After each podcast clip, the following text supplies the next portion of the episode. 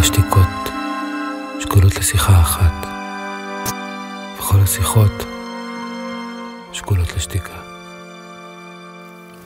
Les portraits d'artistes foisonnent sur les chaînes de télévision. Ce sont des documentaires intéressants en général, mais il n'existe pas de portrait cinématographique qui soit non pas un biopic comme l'excellent Elvis de Baz Luhrmann, mais une œuvre documentaire au sens le plus noble du terme. Eh bien, Cahier noir de Shlomi Elkabetz, dont vous venez d'entendre la bande-annonce, comble cette lacune avec un double film qui est un hommage à sa sœur disparue, Ronit Elkabetz. Nous l'avons tant aimée, comme comédienne et comme réalisatrice. Je l'avais interviewée à ce journal du temps de Shlomo Malka qui en était fou. Son frère, cinéaste, a filmé le making-of de ses grands films, le procès de Viviane Amselem, Get, et avec Simon Abkarian, Les Sept Jours, Shiva, et il nous a fait vivre, il nous fait vivre dans ce film le tournage éprouvant de ces films. On découvre, et ça moi je ne le savais pas, que Viviane Amselem est une image de sa propre mère, qui n'a jamais réussi à se séparer de son mari. Et on fait la connaissance de cette famille pourtant si unie, frappée en plein cœur. Ronit Elkabetz est certainement l'une des plus grandes actrices de sa génération. Elle pouvait être comique dans la visite de la fanfare, mais c'était surtout une magnifique tragédienne, digne d'Irène Papas ou de la Calas, dont elle devait interpréter le rôle quand la mort l'a surprise.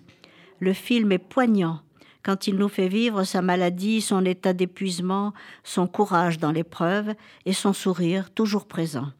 Il faut aller voir Cahier Noir pour mesurer cette douleur qui nous touche tous et rendre hommage à cette énergie et à cette créativité que la maladie n'a pu entamer. Merci Shlomi de partager cela avec nous. Et vous, madame, le cinéma, vous en pensez quoi J'aime ce qu'en dit Godard, le cinéma, c'est 24 fois la vérité par seconde. Est-ce que je peux vous offrir un café? Je sens que nous avons des choses à nous dire. Merci, mais euh, je ne peux pas. Dommage.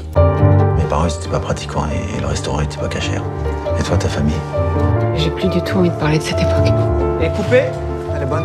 On la garde, on enchaîne On retrouve Simon Abkarian dans Le chemin du bonheur du belge Nicolas Steil. Le film évoque le réseau oublié du Kindertransport qui a permis d'exfiltrer des enfants juifs de Vienne à Bruxelles. Il s'inspire d'un roman autobiographique d'Henri Rohan intitulé Le cinéma de Saul Birnbaum. Saul est le patron d'un délit dédié au cinéma dans lequel il voit passer et repasser des clients qui sont la plupart des amis. Le parti pris résolument anti-réaliste transforme le restaurant en décor de comédie musicale et c'est cette tonalité colorée et chantante qui domine le film. Le scénariste Michel Fessler imbrique avec talent un passé tragique dans un présent insouciant. Simon Abkarian est attachant comme toujours en patron de restaurant enthousiaste et hableur qui pose des cols cinématographiques à ses clients, avec en contrepoint de brèves irruptions dans le passé traitées avec autant de dépouillement que de pudeur.